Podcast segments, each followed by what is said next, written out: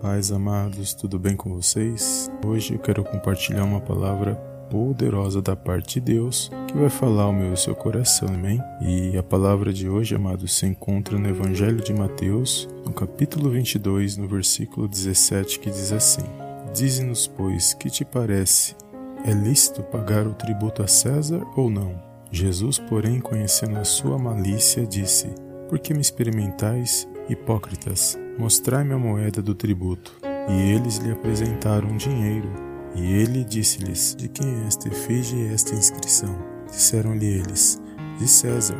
Então ele lhes disse: Dai, pois, a César o que é de César, e a Deus o que é de Deus. E eles, ouvindo isso, maravilharam-se e, deixando-o, se retiraram. Amém, amados? Glórias a Deus. Que palavra poderosa, amados, que sabedoria o Senhor agiu neste momento, porque aqui o Senhor Jesus ele tinha duas respostas. Uma poderia agradar àqueles que estavam interrogando, mas agradaria ao povo. E a outra seria ao contrário, agradaria ao povo e não agradaria aqueles que estavam interrogando Jesus, aqueles que se ajuntaram, que queriam criar uma situação contra o Senhor. E a resposta do Senhor Jesus foi muito sábia, porque a resposta dele atendeu os dois lados, tanto aqueles que teriam que pagar o tributo, que teria que cumprir com a lei dos homens, mas também aqueles que deveriam cumprir com os mandamentos e as ordenanças da palavra de Deus. Então a resposta do Senhor, ela atendeu os dois lados sem criar tumulto ou uma situação ruim naquele momento, porque a sabedoria do Senhor vinha dos céus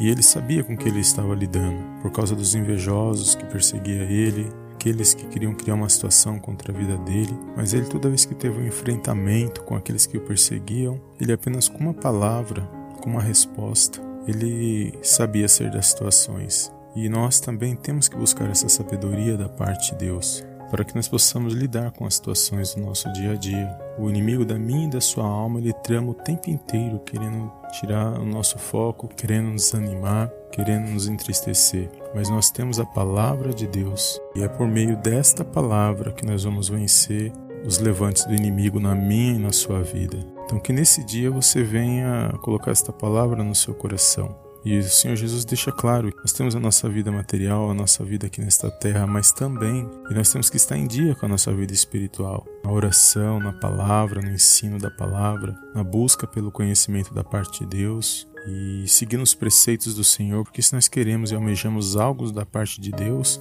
nós temos que buscar estar na presença dele, andar nos preceitos do Senhor. Sem fé é impossível agradar a Deus. E não só a fé, mas o conhecimento e o entendimento da palavra dele. Então, que nesse dia de hoje você venha abrir os seus olhos espirituais, o seu coração, que ainda que você tenha uma vida corrida, uma vida nesta terra, que você tenha obrigações nesta terra, mas que você não venha se esquecer que você também tem que buscar da parte de Deus, porque a palavra de Deus não veio só para aqueles que servem a Deus, ela veio para todos. Então, os ensinos, os conhecimentos da palavra de Deus é para toda a humanidade, porque é por meio desta palavra que nós vamos ser livrados das mãos do inimigo. Nós vamos ser guardados não só a nossa vida, mas também da nossa família.